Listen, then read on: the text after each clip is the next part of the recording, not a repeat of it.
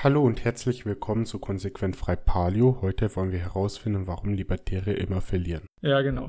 Weil ich glaube, dass das zu einem großen Teil auch selbst verschuldet ist. Also ja, wir wissen alle, es gibt den Staat, es gibt die Kathedrale und was weiß ich was alles, die uns alle Steine in den Weg werfen. Aber heute möchte ich spezifisch reden über die Fehler, die unsere Leute im weitesten Sinne, also sagen wir, die Libertären machen. Und wir haben uns da mehrere Gründe herausgesucht, warum Libertäre immer verlieren. Also Jason, was ist dein erster Grund?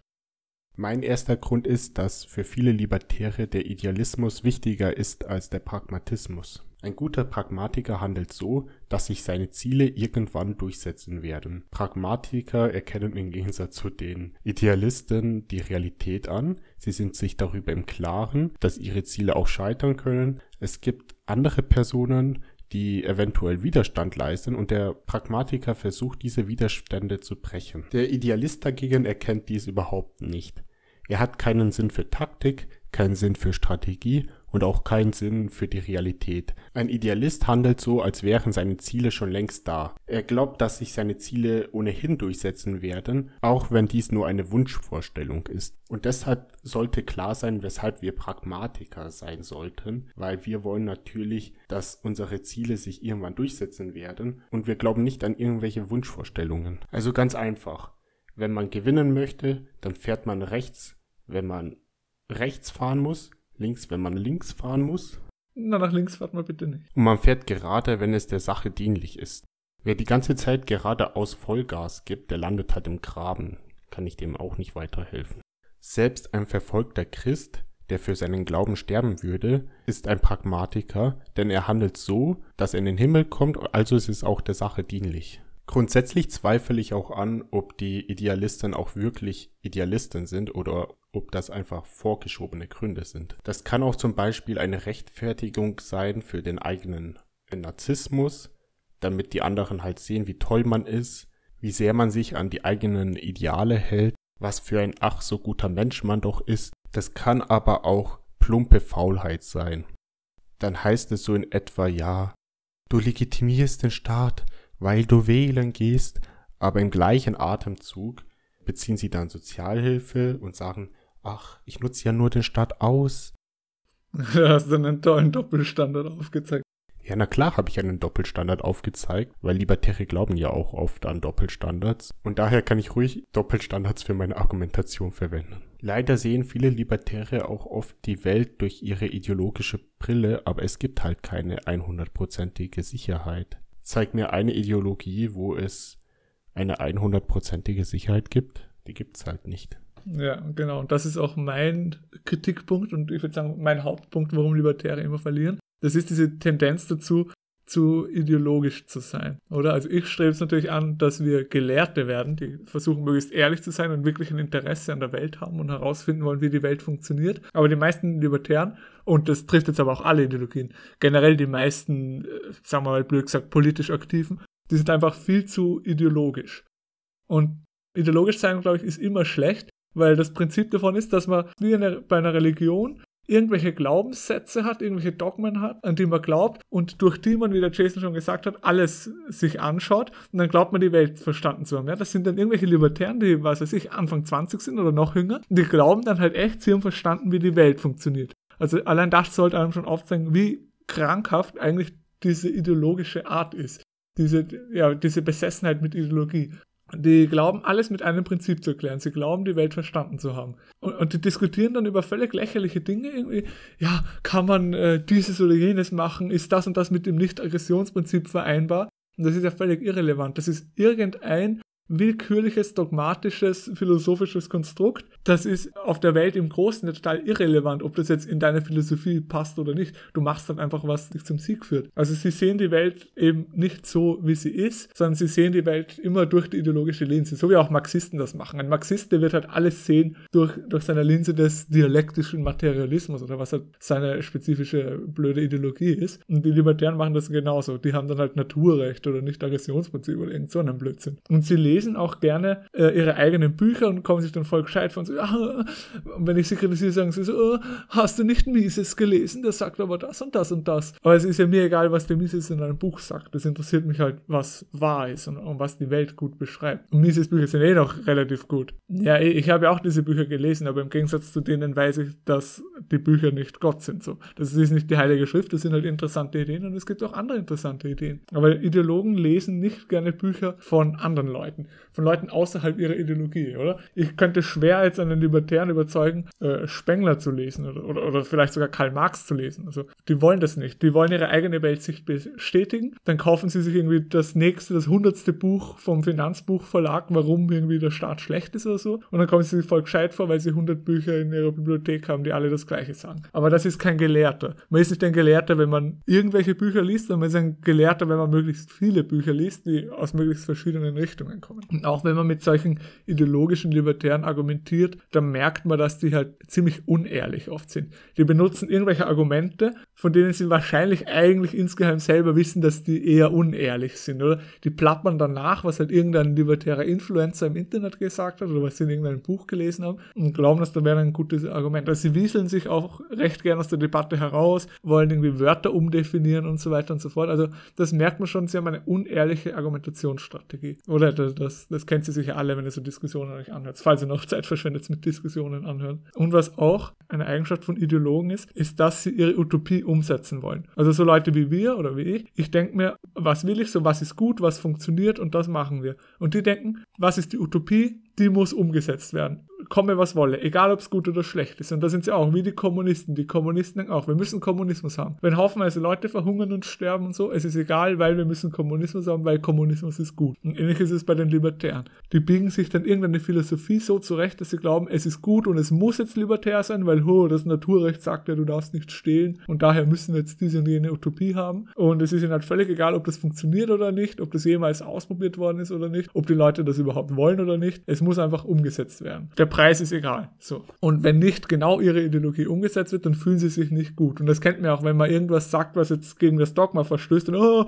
du bist kein echter Libertärer, dann, dann sind sie gleich mal getriggert und wütend und, und heulen herum, wie ein kleines Kind, weißt? weil man ihre Religion kritisiert hat. Und nicht nur will ich jetzt das Prinzip von Ideologe sein an sich kritisieren, sondern ich würde auch spezifisch die libertäre Ideologie kritisieren, so die orthodoxe standardlibertäre Ideologie. Ich glaube nämlich, dass diese Ideologie falsch ist und zwar, dass sie nicht nur auf einer Werteebene falsch ist, weil das ist, ja, muss ich ehrlich sagen, ja subjektiv jetzt, welche Werte sie haben, sondern dass es der wissenschaftliche Teil davon halt auch falsch ist, dass es wissenschaftlich falsch ist. Also diese libertäre Theorie, die basiert auf der Aufklärung und die Aufklärung ist einfach nur ein Haufen Lügen, die dazu da sind, uns zu schaden, oder? Und die orthodoxe libertäre Ideologie, die glaubt zum Beispiel an den Wettbewerb der Ideen. Da gibt's hunderte Zitate von Mises und Hayek und was weiß ich wem allen, wie sie sagen, ja, man kann nur was verändern durch Ideen, so Gewalt ist ein schlechtes Mittel, am Ende siegen immer die besten Ideen, bla bla. Es gibt einen freien Markt der Ideen. Das stimmt halt einfach nicht. Der normale Mensch ist nicht ein vernunftbegabter, weiser, guter Mensch, der sich für die besten Ideen interessiert.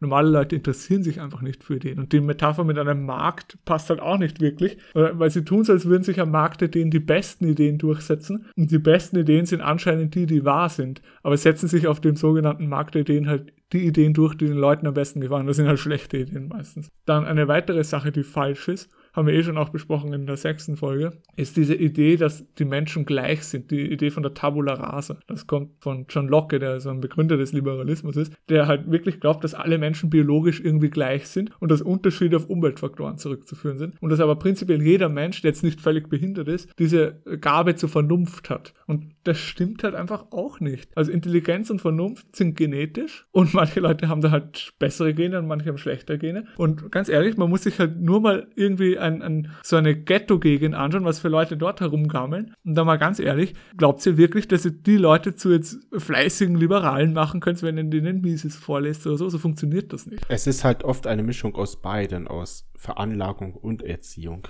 Ja, eh, aber die Veranlagung ist halt der Teil, der mir wichtig ist, weil der eben nicht veränderbar ist. Und wenn es einen signifikanten, nicht veränderbaren Anteil gibt, weil manche Leute einfach unveränderbar unvernünftig sind, dann bricht dieses ganze Kartenhaus zusammen von der Ideologie. Und diese Libertären haben auch keine Ahnung wirklich, wie Eliten funktionieren und wie Machtstrukturen funktionieren. Und ich meine jetzt nicht nur die verschwörungstheoretische Sicht, so wie wir das in, auch in einer Folge besprochen haben, sondern generell die, diese Mechanismen der Eliten, die, der Macht, die glauben irgendwie, man kann eine Gesellschaft haben, wo es keine Macht gibt. Aber das stimmt nicht. Es gibt halt immer ein paar Menschen, die Führer sind und die meisten Menschen folgen denen. Und da gibt es auch diese Idee vom Gleichgewicht der Macht, dass es so wie einen Energieerhaltungssatz gibt, auch für Macht, dass Macht nicht zerstört werden kann, sondern nur äh, neu in neue Formen gegossen werden kann. Und ich finde, da ist halt eine gute, interessante Theorie, die Elitentheorie von den italienischen äh, ja, Elitentheoretikern, von Machiavelli und Mosca und Pareto und dann später auch von James Burnham und von Moldbach. Das ist eine viel bessere Theorie als irgendwelche liberalen Theorien. So, ja, äh, wir erzählen gute Ideen und, und dann gewinnen wir. Und sie haben auch dieses falsche Menschenbild vom irgendwie isolierten und emanzipierten Menschen und jammern dann oft herum wegen, oh, Kollektivismus, das und das ist kollektivistisch, das ist ja ganz schlecht. Das ist, Kollektivismus ist ja auch so eines ihrer Lieblingsworte. Ja, diesen Fehler machen ja oft diese Linken, die zufällig Ayn Rand gelesen haben und sich dann als die größten Libertären vorkommen. Im Folgenden werde ich sie jetzt Lolbertivisten nennen. Die regeln sich dann immer auf, die sagen dann, oh, das ist ja Kollektivismus und Kollektivismus ist natürlich was ganz Böses. Und Kollektivismus an sich ist ja auch schon zu einem libertären Schreckgespenst geworden. Äh, Kollektivismus, das haben auch Libertäre erfunden, um ein Feindbild zu haben. Und was ich auch kritisieren würde an Libertären generell, ist, dass sie mit ihrer Ideologie eigentlich ihr eigenes Fundament zerstören. Also diese Ideologie von grenzenloser Freiheit, wir müssen alle frei sein, es ist immer schlecht, wenn jemand zu etwas gezwungen wird, das untergräbt halt irgendwie das Fundament einer funktionierenden Gesellschaft. Also man könnte das nennen sozialer Progressivismus. Ist ja, äh, jeder muss die perversesten Sachen machen dürfen, jeder muss völlig einen schlechten Geschmack haben und jeder muss völlig degeneriert sein dürfen. Das unterminiert halt wirtschaftliche Freiheit und das unterminiert auch Wohlstand. Das zerstört das Fundament einer Gesellschaft. Das wirkt zersetzend und zerstört auch den Zusammenhang in der Gesellschaft. Weil Libertäre, die sind eben, wie ich schon gesagt habe, sie sind Ideologen, sie sehen die Welt nicht so, wie sie ist, sondern sie sehen die Welt durch ihre philosophischen Konstrukte. Und darum glauben sie, Eigentumsrechte, die kommen von, was weiß ich, von Argumentationsethik oder von Naturrecht oder von irgend so einem Blödsinn. Und wenn wir den Leuten davon erzählen, ja, dann gelten Eigentumsrechte und da kann man nichts dagegen machen. Aber in der Realität kommen Eigentumsrechte nicht von irgendwelchen philosophischen Konstrukten, sondern Eigentumsrechte sind eine Moraltradition, die sich erhalten hat, die in der Evolution der Kultur, wenn man das so nennen möchte, bestanden hat. Und Eigentumsrechte sind nur ein Teil der Tradition und sagen wir mal sozial-konservative Werte, um es vorsichtig auszudrücken, sind ein anderer Teil dieser Tradition. Und es ist nicht klar, dass man den einen Teil der Tradition völlig zerstören kann, ohne den anderen Teil auch zu zerstören. Auf so blöde Gedanken kommt man eben nur, wenn man sich durch eine ideologisch-philosophische Brille alles im Nachhinein rationalisiert. Aber man muss da schon aufpassen. Es gibt ja einen Grund, warum alle Gesellschaften, die es zu was gebracht haben, relativ konservativ waren in vielen Sachen und auch zu einem gewissen Grad kollektivistisch, warum die Leute da zusammengehalten haben und vielleicht nicht immer ihren eigenen Egoismus äh, ganz nach vorne gestellt haben. Und was noch dazu kommt und jeden Liberalen, der sozial progressiv ist, zu denken geben sollte, warum macht unser Gegner die ganze Zeit sozial progressive Propaganda? Also wenn sozialer Progressivismus was Gutes ist, wenn soziale Freiheit äh, was Gutes ist, warum propagieren das dann die gleichen Linken, die euch unterdrücken wollen? Also anscheinend haben die in sozialen Progressivismus ein Werkzeug gefunden, um ihre Macht zu verstärken und um uns zu unterdrücken. Also es sollte euch zu denken geben, warum seid ihr auf der gleichen Seite wie eure Feinde? Vielleicht habt ihr da irgendwas nicht ganz durchschaut. Nun ja, also ich denke, dass sozialer Progressivismus nur zu einem gewissen Teil die wirtschaftliche Freiheit untergräbt und das ist auch ein Fehler, den ich bei manchen Libertären sehe. Die Rechtslibertäre machen oft den Fehler, dass sie die Hellgelben in einen Topf werfen mit den Lolbertivisten und die Hellgelben machen oft den Fehler, dass sie die Lolbertivisten aus der Bewegung nicht konsequent ausschließen. Um jetzt kurz den Unterschied zwischen Lolbertivist und Hellgelben zu erklären. Also der Hellgelbe, das ist einfach ein ganz normaler Libertärer, der jetzt nicht konservativ ist, der einfach nur in Ruhe gelassen werden will, der libertär in seiner reinsten Form ist. Ein extremes Beispiel wäre jetzt so jemand wie John McAfee. Also sozialer Progressivismus tangiert ihn nicht, das hast du vorhin eh schon kritisiert.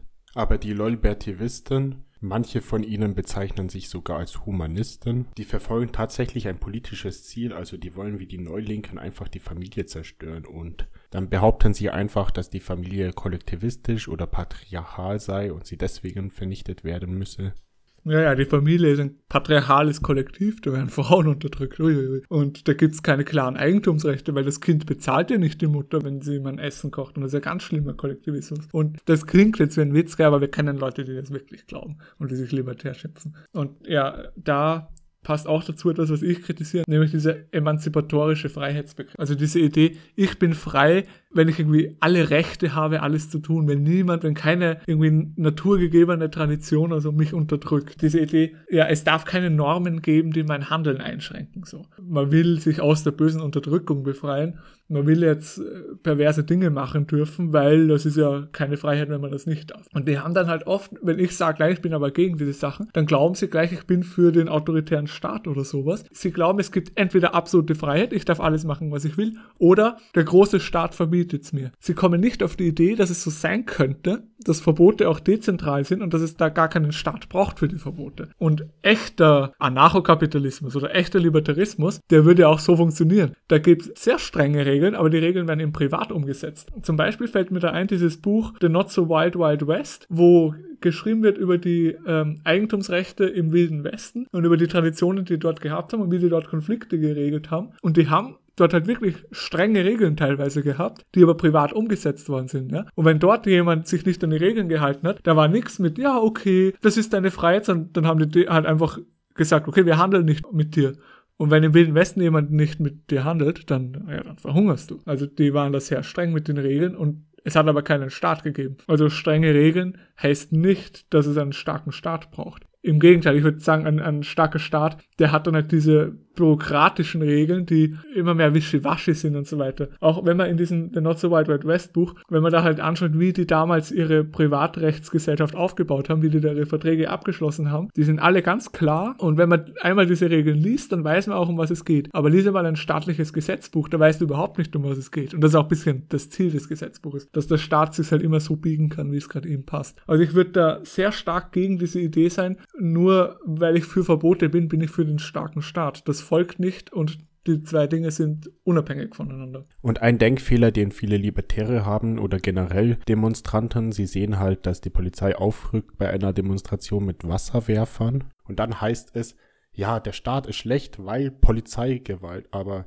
in einer libertären Gesellschaft, bei Kleinstaaten oder in einer hypothetischen Privatrechtsgesellschaft, also sowas wie Privatstädte, da gibt es ja auch eine Polizei und die werden wahrscheinlich auch Leute entfernen, die in der Privatstadt irgendwie Randale machen. Also das wird wahrscheinlich noch äh, härter durchgesetzt, als es jetzt der Fall ist mit dem heutigen Staat. Eben, gell? Eine Privatrechtspolizei die würde viel härtere Polizeigewalt anwenden. Die wäre wenigstens effizient. Und dann gibt es auch diese Leute, die auch so ideologisch sind und sagen, ja, Polizisten, die sind ganz böse, weil es sind böse Befehlsausführer, die halten den bösen Staat an der Macht. Aber überlege mal, in deiner Privatrechtsgesellschaft, die Polizisten, das wären halt die gleichen Leute, so, das wäre der gleiche Typ Mensch. Das wären die Leute, die tendenziell, würde ich sagen, ehrenhaft und mutig sind und die ihre Gesellschaft sichern wollen, die ihre Familien beschützen wollen und so weiter. Das ist so der Charakter, den Polizisten im Allgemeinen haben. Das wären ja die gleichen Leute. Oder wenn wir heute die Polizei privatisieren würden, dann würden wir ja auch einfach diese Leute zu Privatpolizisten machen. Also das wären die gleichen Leute. Du kannst nicht sagen, Polizisten sind böse, sind die bösesten Menschen überhaupt, aber ich stelle die Polizisten halt schon wieder ein.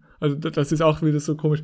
Man braucht doch nicht von einem Polizisten erwarten, dass er zufällig auf irgendwie Rothbard oder so gestoßen ist und jetzt die abstrakte Philosophie des Libertarismus kennt, die sagt, der Staat ist böse. Ein Polizist, der will halt einfach seine Familie schützen, seine Freunde schützen und weil in der Gesellschaft, in der er aufgewachsen ist, der Staat diese Dienstleistung anbietet, geht er eben zum Staat, um das zu machen. Aber ich glaube, die allermeisten Polizisten, die haben gute Intentionen und wollen wirklich Gutes tun. Aber dazu muss ich noch eins sagen. Natürlich, also wir glauben eher an subjektive Moral, aber ein Polizist kommt nicht moralisch davon, weil er irgendwelche Befehle verfolgt. Also wenn er jetzt irgendwie Leute umbringt, dann ist er auch selber dafür verantwortlich, dass er Menschen umbringt und er kann die Schuld jetzt nicht auf irgendwelche Könige oder so schieben oder auf seinen Chef.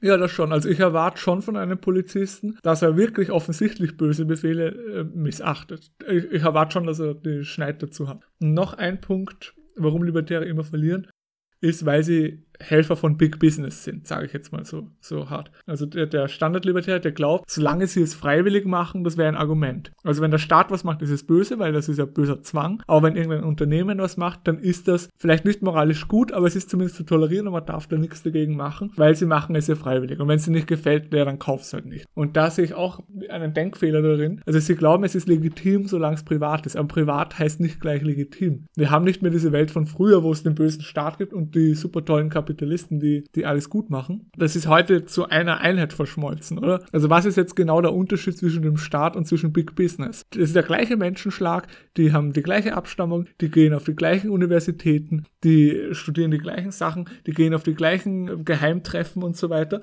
die gehören zusammen. Und ob jetzt der Staat linke Propaganda macht und unsere Kinder traumatisiert und verblödet oder ob das ein Konzern namens Netflix macht, das ist ja mir egal. Das ist so oder so schlecht. Also auch diese Großkonzerne arbeiten gegen uns. Und wir sollten sie nicht verteidigen, nur weil sie privat sind. Nicht sagen, oh, äh, Rundfunkbeitrag ist schlecht, aber Netflix ist gut und wenn dir Netflix gefällt, ja, dann kauf's halt nicht. Ja, ich kauf's ja eh nicht und es gibt es aber trotzdem. Es indoktriniert trotzdem Kinder, nicht mich und nicht meine Kinder, aber andere Kinder. Das ist ja trotzdem schlecht. Also einfach zu sagen, es ist ein privater Konzern, also ist es in Ordnung, das lasse ich nicht gelten. Das finde ich ist auch so ein Fehler von, von Libertären, dass sie zu wenig gegen private Akteure schießen, die auch Böses tun. Es gibt ja oft so libertäre Memes vom Wege Mac Nuke oder Mac Slave und so weiter. Okay, das verstehen wir ja sowieso, weil das ja eh ein bisschen selbstironisch ist. Nun, ja, was ist denn heute unsere Moral? Also, erste ist natürlich, seid pragmatisch und das zweite ist, seid gelehrt. Im Gegensatz zu äh, idealistisch und ideologisch versucht immer wirklich zu überlegen, was ist gut, was funktioniert. Und wer neugierig ist, will ja wissen, wie die Welt ähm, funktioniert, wie die Welt abläuft, wie die Welt aufgebaut ist. Und wenn man sich da zehnmal das Gleiche durchliest in irgendeinem Buch, nur um seine eigene Meinung zu bestätigen, dann kommt man nicht weiter in seinem Drang nach Wissen, oder? Also wenn man ehrlich ist, dann hört man sich viele Sachen an und sucht sich das Beste überall raus. Und ich habe auch die Bitte eben, sich nicht wie ein religiöser Spinner zu benehmen, der da an irgendein Dogma glaubt und dann alles ablehnt, was dagegen ist. Das ist halt so ein infantiles Midwittum. So sich gescheit vorkommen, man glaubt, man hat jetzt die Weltenformel gefunden, weil man irgendeine Ideologie angenommen hat. Das machen halt eigentlich nur dumme Leute. Wirklich gescheite Leute kennen die Grenzen ihres Verstands und kennen die Grenzen des Wissens und bleiben innerhalb der Grenzen und sind auch ein bisschen demütig und agnostisch, was manche Dinge angeht, einfach weil sie wissen, dass sie es nicht wissen können. Ich bin kein Experte auf so vielen Gebieten. Warum soll ich mich jetzt auf all den Gebieten auskennen und, und wissen, wie die Welt läuft? So funktioniert das einfach nicht. Ich kenne mich in ein paar Gebieten halbwegs gut aus und darüber freue ich mich auch. Also ich bin noch nicht mal ein bisschen dran, ein Universalgelehrter oder sowas zu sein. Und wenn jemand glaubt, der unter 100 Jahre alt ist, dass er weiß, wie die Welt funktioniert, ja, dann überschätzt er sich selber. Okay, dann bis zum nächsten Mal bei Konsequent frei Palio. Und bis dann. ja, du willst immer unseren Sendungen irgendwelche blöden Namen geben, was ich ja peinlich finde. Aber gut, ja. Bis dann, bis zur nächsten Folge. Tschüss.